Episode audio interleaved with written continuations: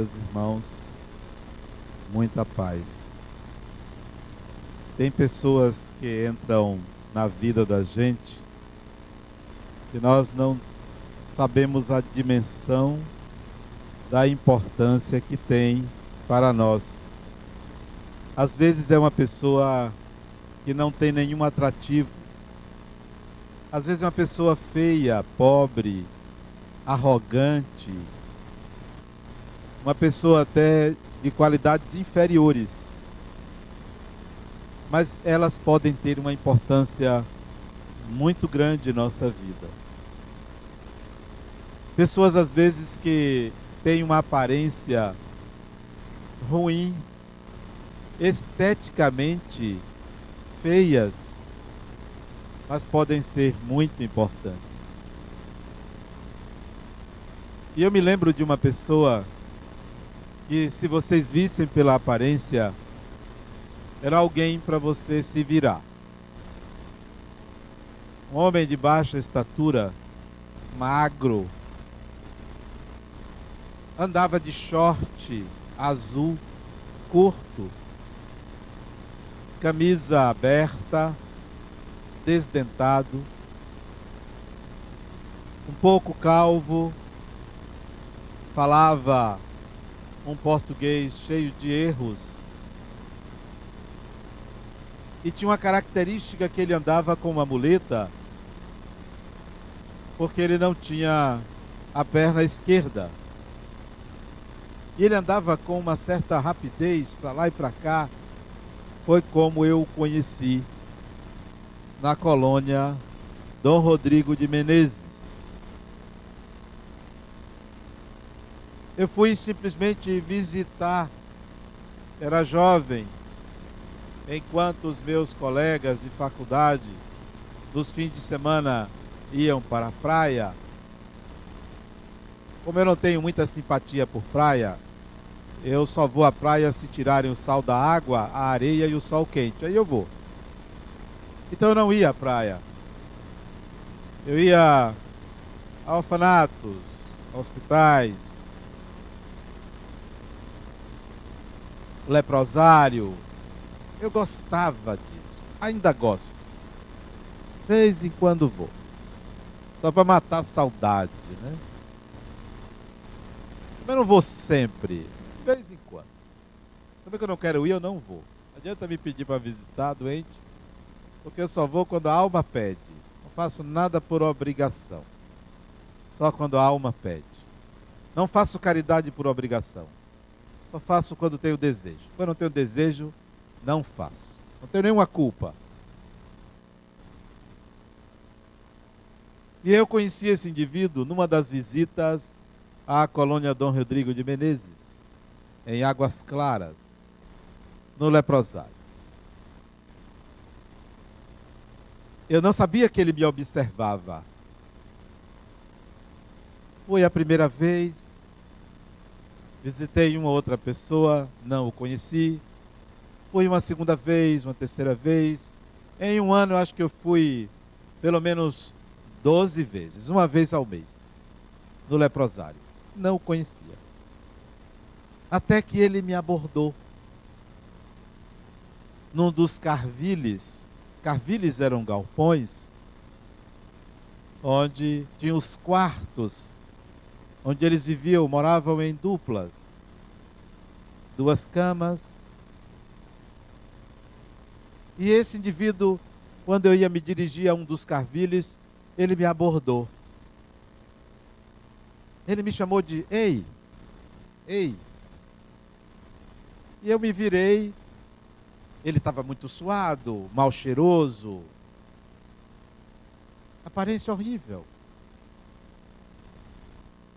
assustaria qualquer um. Mas como eu já estava acostumado a ver pessoas desfiguradas, não me assustava. Mas para quem não tivesse o hábito, se afastaria. Disse, ei, eu olhei para ele e ele disse, eu quero que você conheça um amigo meu. Ele não se apresentou, não deu nome, não falou meu nome, apenas disse isso. Eu quero que você conheça um amigo meu. E eu, pois não. Quem é seu amigo? Ele disse: É Zé. Eu quero que você conheça Zé.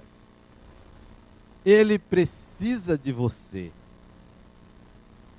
Ele precisa acreditar no que você diz, porque ele tinha me ouvido conversar com outras pessoas no leprosário. Ele me observava. Veja como nós somos observados sem saber. Sem querer, nós somos exemplos para muitas pessoas. Sem querer. E de onde a gente menos espera pode nascer algo de precioso. E esse indivíduo me trouxe uma grande lição de vida, uma grande lição, razão pela qual eu nunca vou esquecer. Nunca vou esquecer.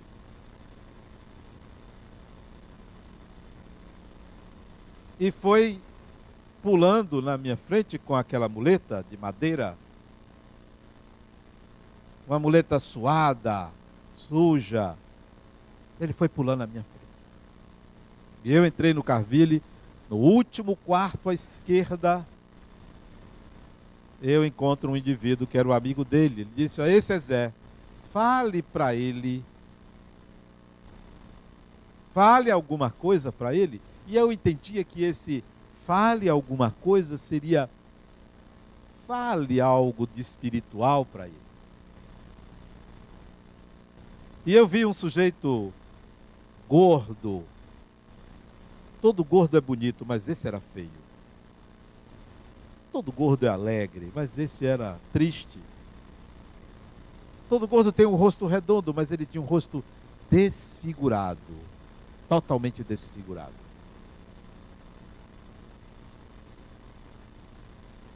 Os pés eram menores, comidos pela doença recostado numa cama.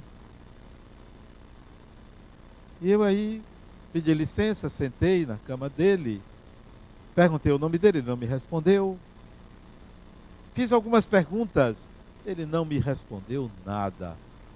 Aí o amigo disse: Está vendo? Fale para ele. Fale sobre o Evangelho. Fale. Este é um bom espírito. Este é um bom espírito. Que descobre a luz e quer iluminar, porque já se iluminou.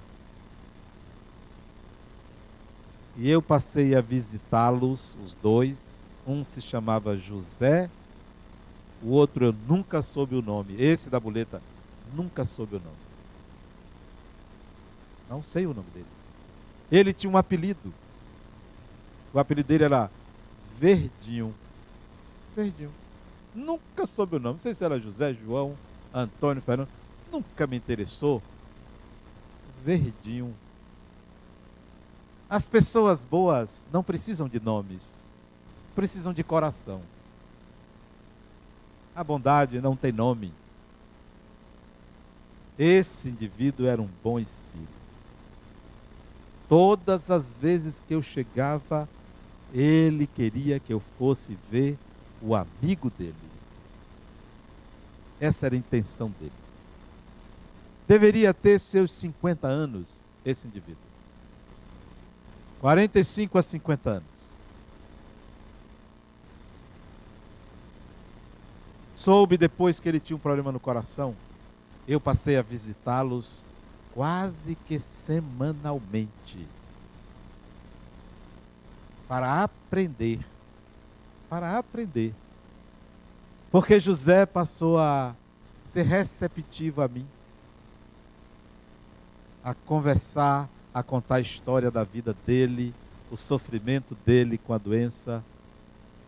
Desde jovem, a polícia persegui-lo. E um dia que eu chego para visitá-los, cadê Verdinho? Desencarnou eu soube que ele era cardiopata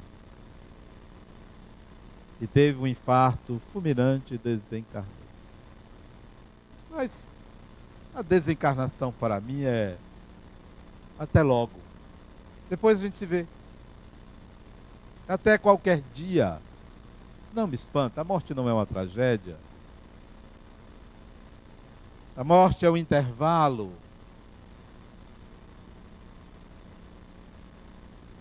Sentia a falta dele porque ia e já não encontrava o sorriso sem dentes.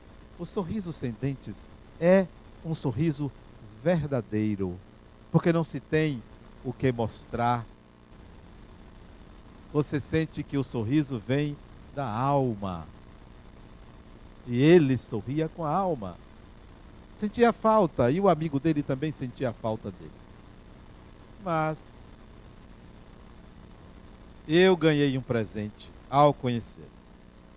Nunca mais vi Verdinho. Como repito, não sei o nome dele. E foram anos de convivência. Pelo menos uns cinco anos repetidos dias e ir à colônia para vê-los. O outro desencarnou também. Fez uma cirurgia, amputou uma perna, e na amputação da segunda perna, o organismo não suportou e desencarnou.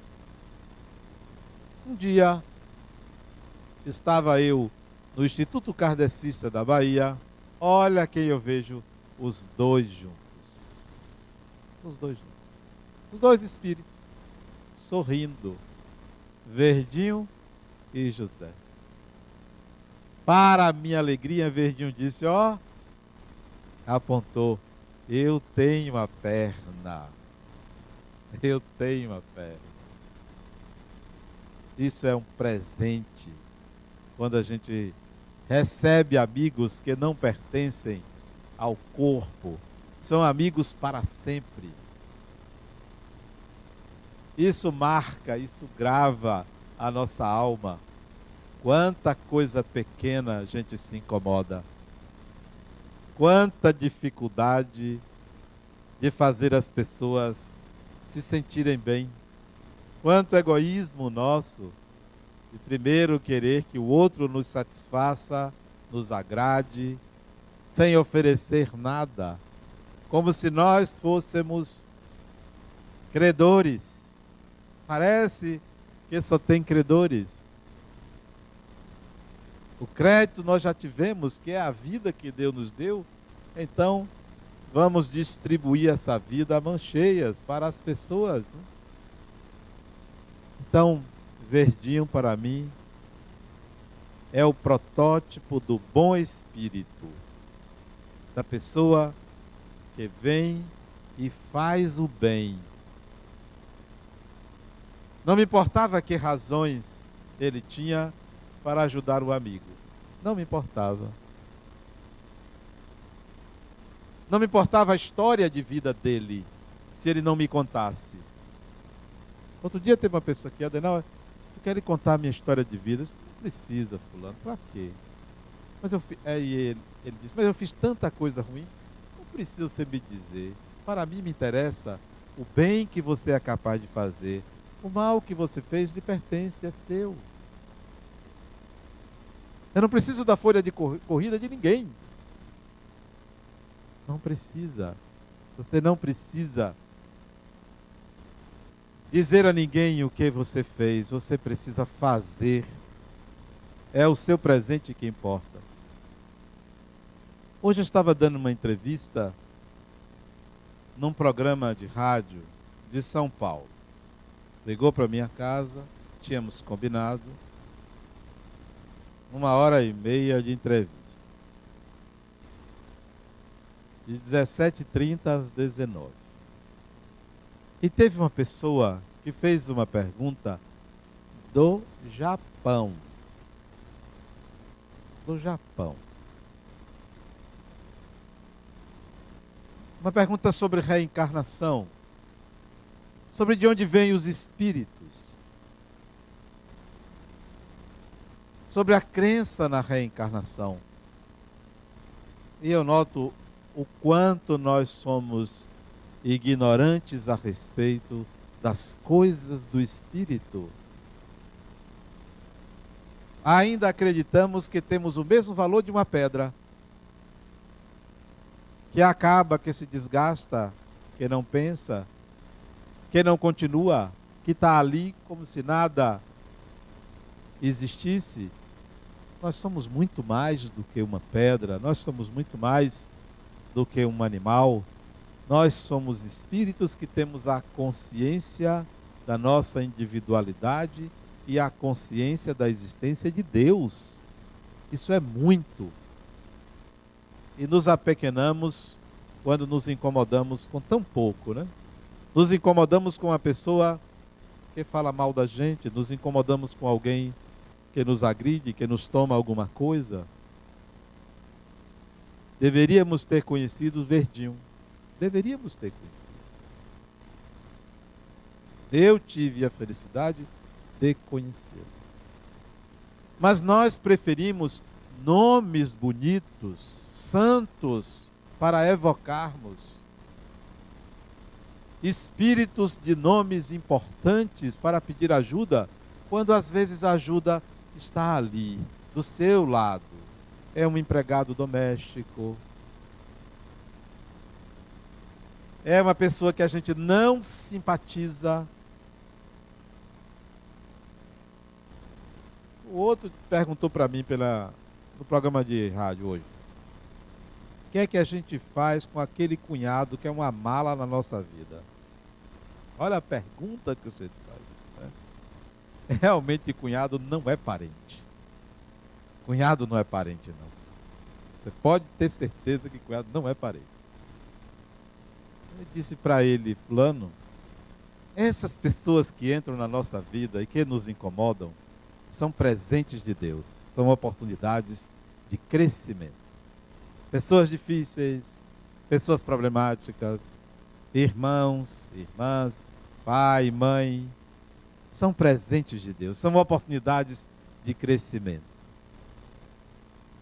Ah, mas é, essas pessoas entram na nossa vida porque nós fizemos alguma coisa com elas no passado, por isso que a gente recebe no presente? Não. Entram na nossa vida porque a encarnação na Terra está sujeita à convivência com diferentes tipos de pessoas.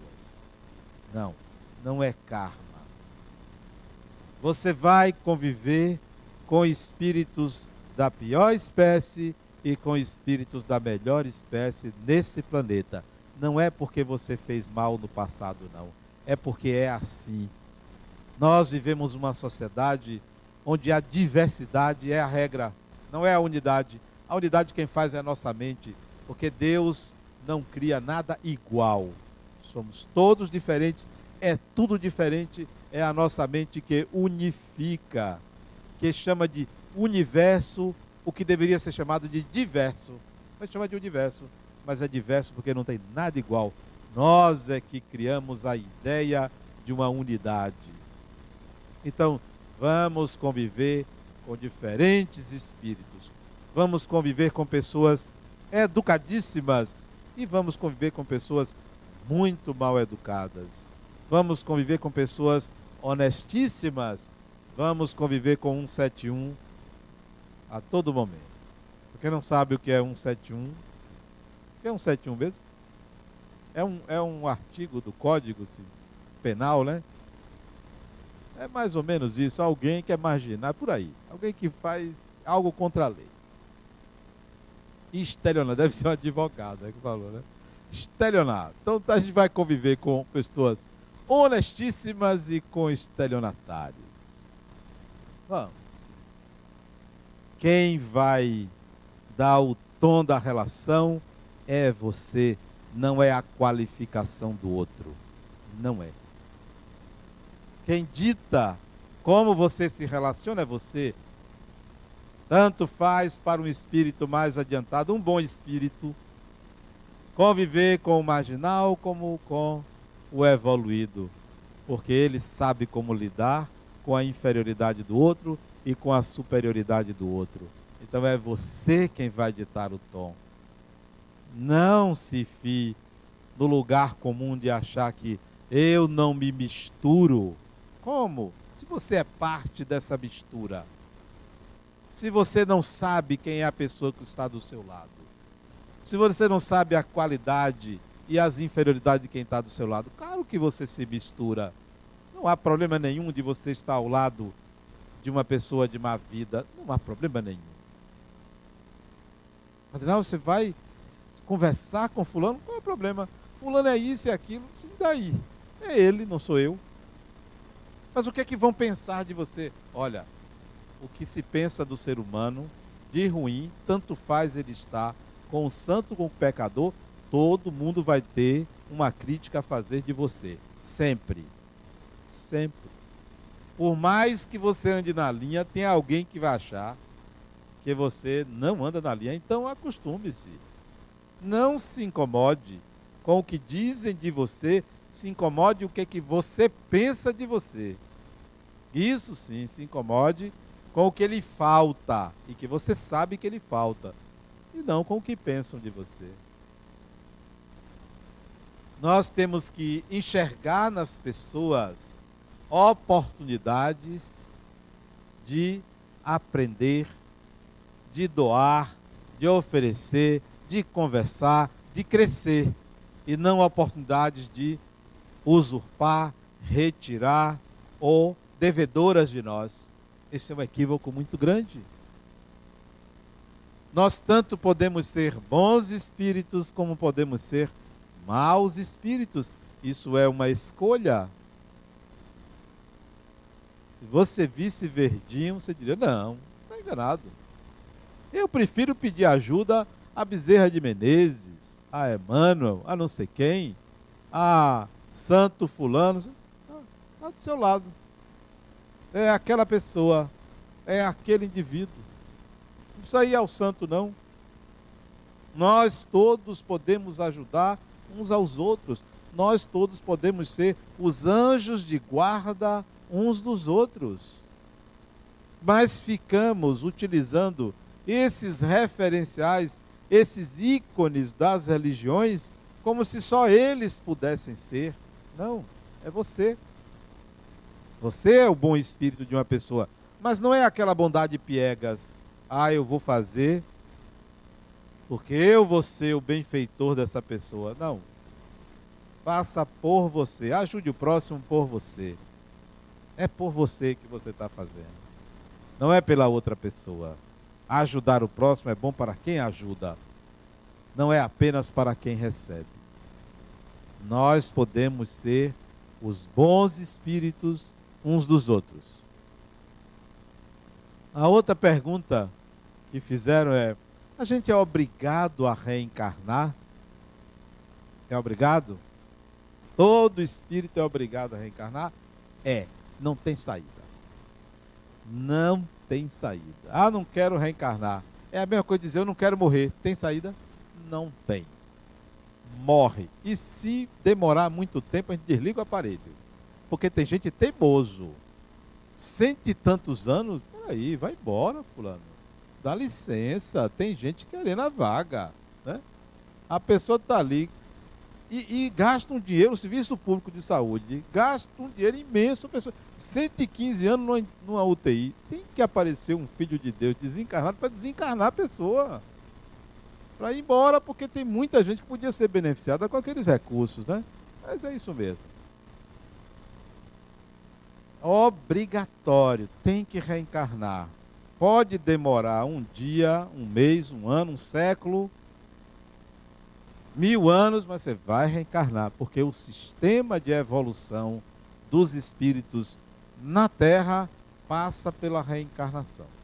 Mais dia, menos dia, você vai reencarnar. Bom, então, Adenor, você reencarnou obrigatório? Epa, eu não. Não. Eu podia esperar eu podia esperar mais uns 50 anos para reencarnar, mas resolvi reencarnar antes. Pode. Você pode pedir uma antecipação.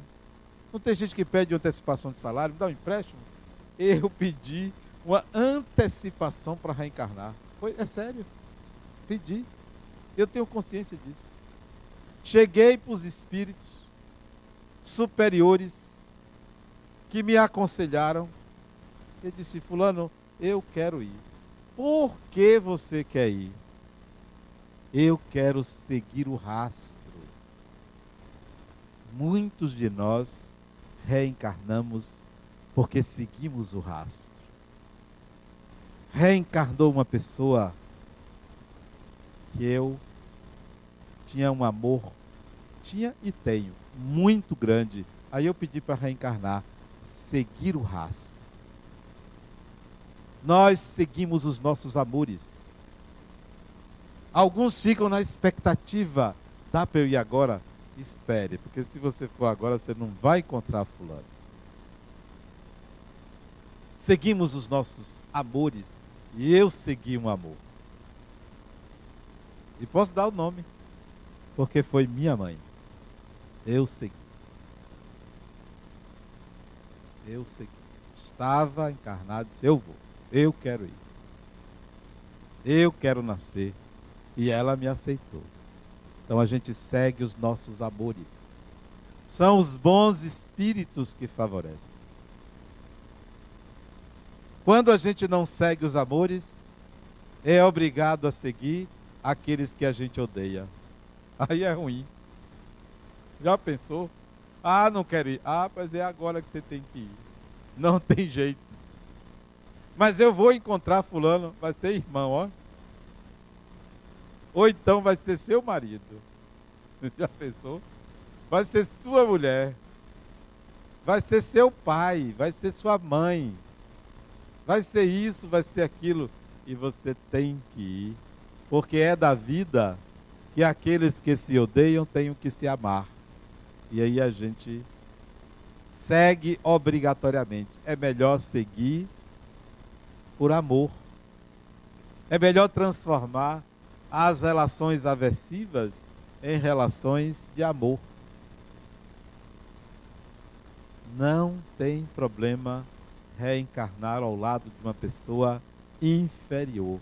Não tem problema. Você vai aprender do mesmo jeito. Aprender paciência, tolerância, respeito, aprender silêncio, aprender a ouvir agressões, a receber agressões. É uma experiência que se enriquece, mas a gente só quer o bem bom.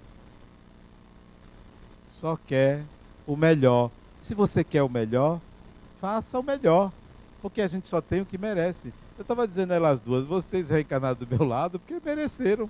Aí, ó, podia ser coisa melhor, mas que jeito. Eu também ó, tive que tolerar, viu, né? A gente só tem o que merece. Podemos mudar? Podemos. Precisamos saber merecer. Querer é poder? Não, você tem que saber querer. Saber merecer. Transforme-se num bom espírito para você, sendo um bom espírito para outra pessoa. A reencarnação vai nos trazer de volta. Mas eu não acredito, é, tá? Não acredite que o sol queima e vá como eu fui. Eu fui para o sol em Itacimirim. Mas o mais importante, eu fui para o sol, queimou meu rosto, mas o que mais doeu foi a cabeça. Queimou a cabeça, tem pouco cabelo. Queimou a cabeça, chega a despelar a cabeça, eu não sabia disso. Não adianta dizer eu não acredito que acontece. Então, ah, mas não acredito em reencarnação, não tem problema. Vai desencarnar, vai reencarnar, nem sempre vai poder escolher. É melhor começar a escolher. Eu já comecei a escolher quem nessa encarnação eu vou querer do meu lado. E tem uma fila, uma fila imensa de gente que diz: esse aí eu não quero. Tem, porque eu sou chato. Vocês não me conhecem na convivência. Não conhecem. Um sujeito que não gosta de praia, não bebe, não fuma, não gosta de festa, só pode ser chato. Só gosta de ficar lendo. Olha, quem é que gosta? Então, quem for reencarnar do meu lado vai ter que se submeter a esse regime. Poucos querem, não é? Não tem graça. Falta aquilo que a maioria gosta, né? Então a fila dos que não querem é muito grande. Mas eu estou descobrindo a fila dos que querem se submeter ao sacrifício. Né? Você pode escolher, não pelos critérios. A outra perguntou assim: por que, que as pessoas reencarnam e ganham a mega sena? Por que, que fica rico? Pessoal, olha, ganhar a mega sena é uma responsabilidade muito grande. Eu não gostaria, confesso a vocês, de ganhar na Mega Sena tanto, um pouquinho menos. Porque muito eu ia me perder. Eu não iria conseguir trabalhar. E eu gosto de trabalhar. Psicólogo que ali atendendo, com tanto dinheiro, não ia conseguir. Ia ter que deixar a profissão. Olha ia ter que me afastar dos amigos, porque nessa hora aparece muito amigo. Ia ter que me afastar. Seria um desastre se eu ganhasse aquilo tudo. Agora, 10% daquilo eu, queria. 10%. A gente reencarna e recebe um prêmio assim tão grande. É como se fosse um retorno. Tome o que lhe tiraram. É um retorno. Era seu direito, usurparam seu direito. Tome aqui de volta. Veja o que você faz. Quando no passado esse espírito que perdeu tudo e agora recupera, sabia lidar com dinheiro e foi traído, saberá lidar com esse dinheiro, não será mais traído e vai continuar rico. Quando esse espírito que agora ganhou esse dinheiro no passado tinha ganho de forma ilícita, sem saber como ganhar, vai perder se não aprendeu a administrar bens. Como no passado eu não fui rico, eu era professor. Você já viu professor rico? Não tem. Não tem. Professor ou é classe média ou é pobre. Eu, na encarnação passada, fui professor. Então não fui rico. Se eu ganhasse esse dinheiro todo, eu ia me perder, porque eu não ia saber administrar. Então, a reencarnação traz de volta quem você é. Não vai trazer de volta uma pessoa que você não é. Outra perguntou, ele, o, o repórter, né, Adriano, perguntou assim, Adenauer, por que, que as pessoas no passado só queriam ser reis? Não tem ninguém querendo ser escravo. Só tem gente achando que era rei e rainha.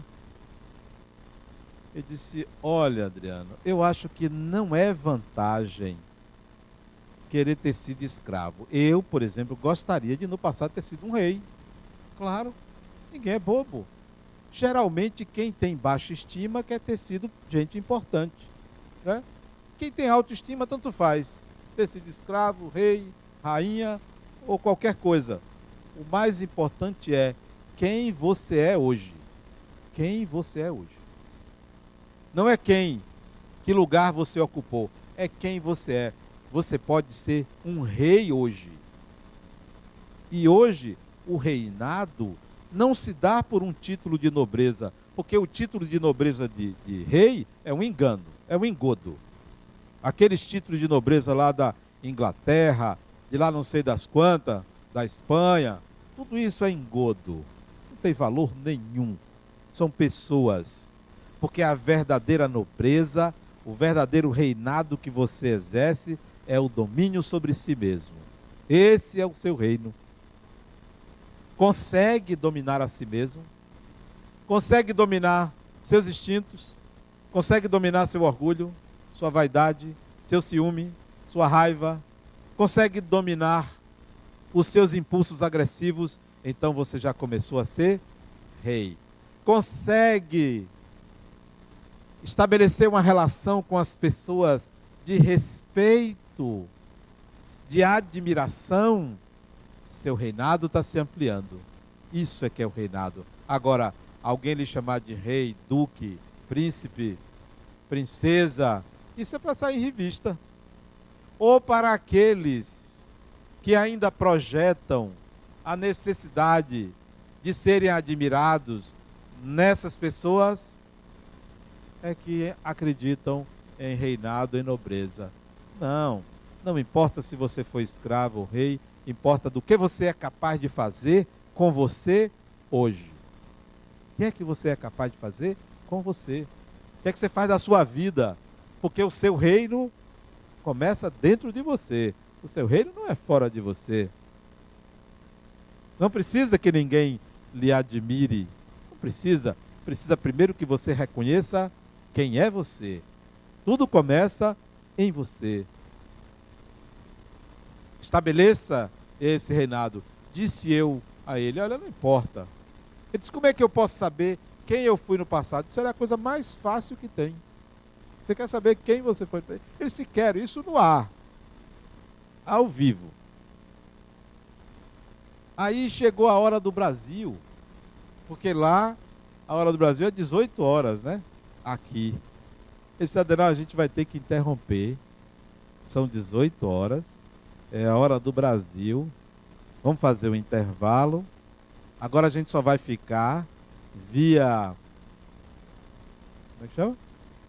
Via satélite e pela internet. Agora a gente não vai poder ser FM porque entra a hora do Brasil. Sem problema. Eu respondo depois. Então agora era só via satélite e internet. Ele então perguntou, estendeu um pouco a questão da quem eu fui. Eu disse, é fácil você saber quem você foi. Não tem mistério.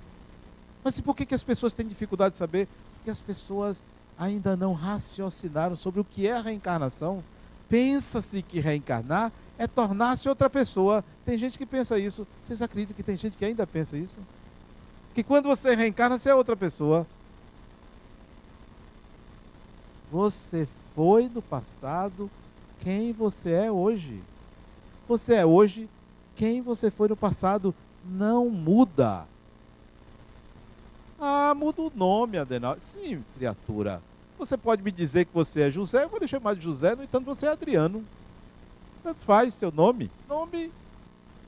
Você pode enganar um bocado de gente. O outro não era verdinho? Nem sei o nome dele, não importa. Importa quem você é, não é o nome que você tem. Então você quer saber quem você foi, Adriano? Você foi essa pessoa que você é. É assim que você pensava, é assim que você agia. Suas qualidades e defeitos estão aí com você, só se modificaram se você trabalhou para isso, viveu experiências transformadoras, porque ninguém muda por decreto. Ninguém muda por decreto. Então, quer saber quem é você? É essa peça rara que você é. É essa peça que você é. E é uma peça, porque tem gente que é esquisita. E tem gente. Olha que eu sou psicólogo, atendo pessoas. Tem gente que eu olho assim, meu Deus, isso é uma pessoa ou é um gafanhoto? Você não sabe. Você não sabe. Isso é uma pessoa ou é uma barata? Você não sabe. A, a diferença é pequena. É pequeníssima. Isso é uma pessoa ou é um bulldog? É, é impressionante a semelhança, pela maneira de pensar, pela forma de agir. Fulano, você vai fazer isso? Pô, vou não, já fiz. Um troglodita, né? Um homem das cavernas. É impressionante. Tem gente esquisitíssima. Isso eu só vou falar dos homens, eu não vou falar das mulheres. Porque o esquisito aí é ao cubo, é um negócio impressionante. É de uma diversidade. Quem, quem aqui me disser, Adenauer, as mulheres são assim, esse é maluco, esse não tem, entende nada. Da, porque cada uma é uma peça rara. É impressionante. E o universo que eu trabalho, a maioria é mulher é uma coisa diferente. Eu acho que Deus fez o homem e depois ele resolveu criar. resolveu criar. Olha, eu vou fazer um negócio aqui chamado homem. Fiz. Agora eu vou criar. Aí fez uma, disse, não, não é assim, não. Aí, deixa eu Fez outra, disse, não, não é. Aí foi fazendo. Até hoje. Até hoje ele tenta o negócio e não consegue. Olha, vocês ficam brincando, isso não é brincadeira, não, isso é sério.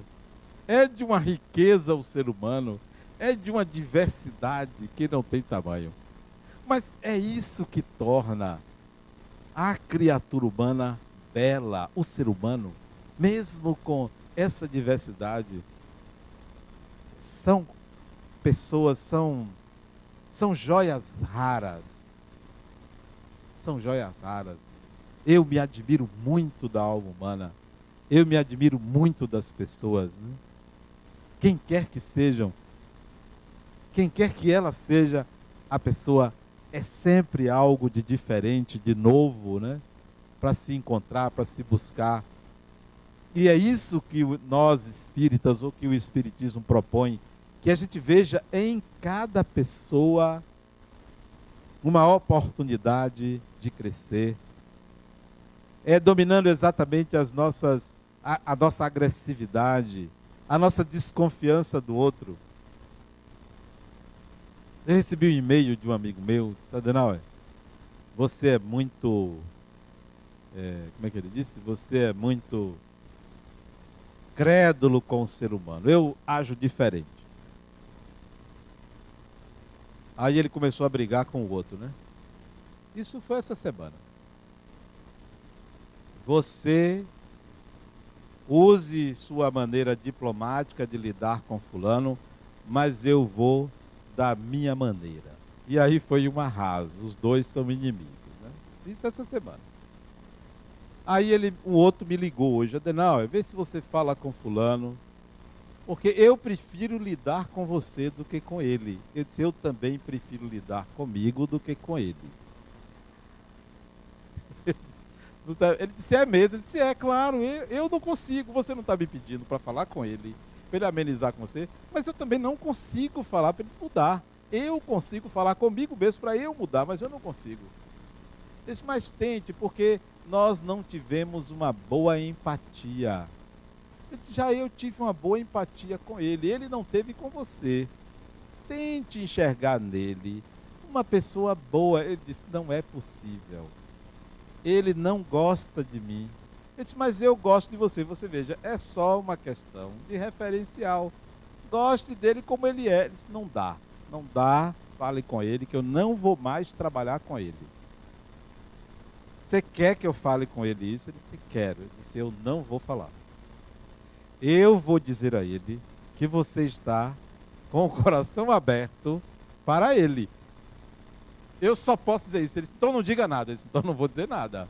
Porque eu não vou dizer isso para você. Se você quiser dizer alguma coisa, você vai e diga a ele, porque eu só vou dizer que você está de coração aberto. Ele disse, não, então não diga nada não. Desligou, eu liguei para esse amigo. Olha, fulano. Fulano me ligou. Diz que deixe disso. Que não há necessidade. Não há necessidade de você brigar com ele. Ele entende você. Você precisa entender ele. Foi o que ele me disse. Não sei o resultado da conversa. Não me dê esses recados de sair falando para os outros se desagregarem. A vida pede união, a vida pede amor, a vida pede é, conexão, né? E nós preferimos brigar. Vamos tentar ser os bons espíritos uns dos outros. Como Verdinho. Nunca me esqueço dele. Como Verdinho bom espírito, alguém que está ocupado, pré-ocupado em fazer o bem a alguém.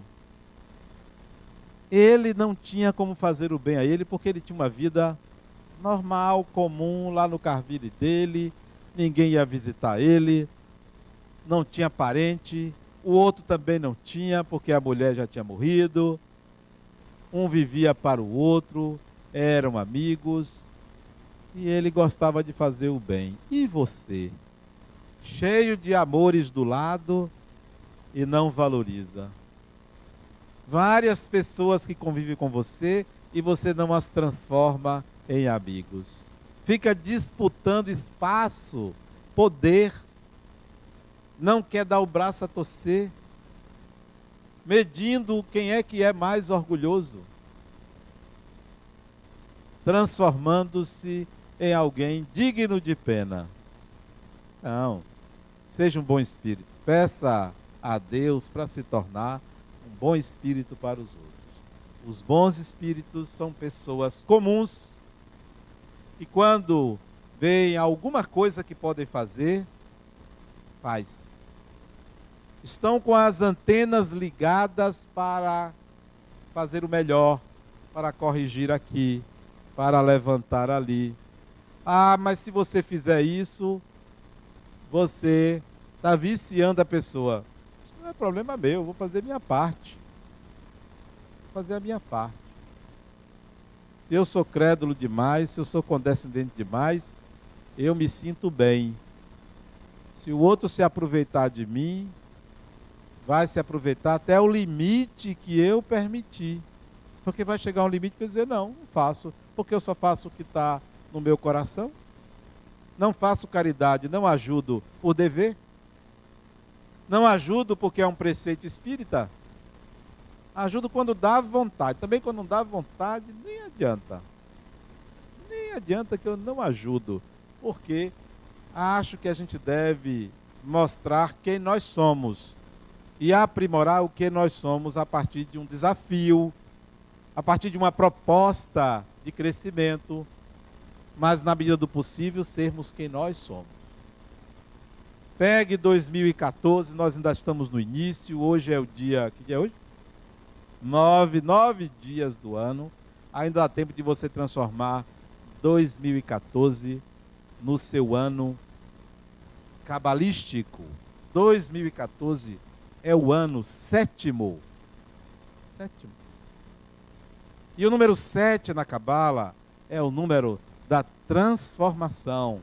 É o número da, dos passos de evolução. Número 7.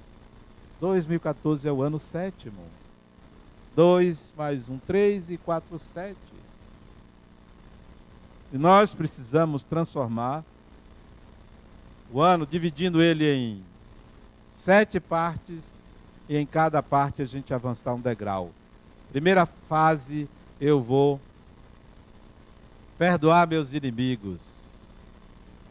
Segundo, segunda parte, eu vou dizer às pessoas que eu as amo. E por aí vai. Estabeleça cada fase, cada etapa, um desafio, uma proposta, para no final do ano você dizer que venha 2015, porque 2014 eu matei a pau. 2014 eu vi, venci, eu ganhei. Porque tem gente que diz: não, esse será um ano ruim. Todo ano é um ano bom, porque Deus é bom, porque sempre dá o melhor ao espírito. Dificuldades que vierem são desafios oportunos ao crescimento do espírito, que nunca morre, que é eterno. Então, o que é que é ruim? Não tem nada de ruim. É como a gente encara. O, o repórter perguntou: não, e por que, que a gente retorna para sofrer? Sofrimento é julgamento. Sofrimento é julgamento. Quanto mais atrasado o espírito, pior o seu julgamento sobre a experiência. Porque você pode viver a mesma experiência de uma pessoa e ela julgar aquela experiência como um sofrimento e você não julgar como um sofrimento. Sofre quem julga a experiência como negativa e ruim. Entenda que cada experiência é uma oportunidade de crescimento não, os espíritos mais adiantados não sofrem. Ele disse, mas e Jesus sofreu? Jesus sentiu dor. Sofrimento não, sentiu dor, porque tinha um corpo. Tinha um corpo físico. Ah, mas ele sofreu muito. Que nada. Ah, mas é porque você, não foi você na cruz. Eu disse, ainda bem. Tinha que ser eu? Euzinho. Não foi eu que entrei em Jerusalém contrariando todo mundo. Não foi eu. Posso até ter jogado o pé na cruz, mas eu não estava na cruz. Não. O que ele passou foi adequado ao seu tempo, coerente com o sistema penal daquela época. Sentiu dor? Sentiu. Mas sofrimento? Não, ele estava ali numa missão de trazer à humanidade uma mensagem. Aquilo era muito pequeno para dizer ele sofreu na cruz. Se sofreu, se sofreu, foi ter que ter paciência para aguentar tanta gente ignorante. Não, não tem sofrimento, não. Nós é que transferimos o nosso sofrimento para dizer que Jesus sofreu. Ele sentiu dor porque tinha um corpo físico. E quem tem corpo físico sente dor. Sofrimento é um julgamento que o espírito faz da experiência, considerando-a aversiva a si mesmo. Uma pessoa pode sofrer de saudade, outra pode não sofrer da mesma saudade. Sofrimento é julgamento que o espírito faz da experiência. Então, vamos pegar a nossa encarnação ou o nosso ano e nos tornar bons espíritos para as outras pessoas. Vamos ser os bons espíritos que a gente acredita que vai nos ajudar, vamos nos tornar. Muita paz.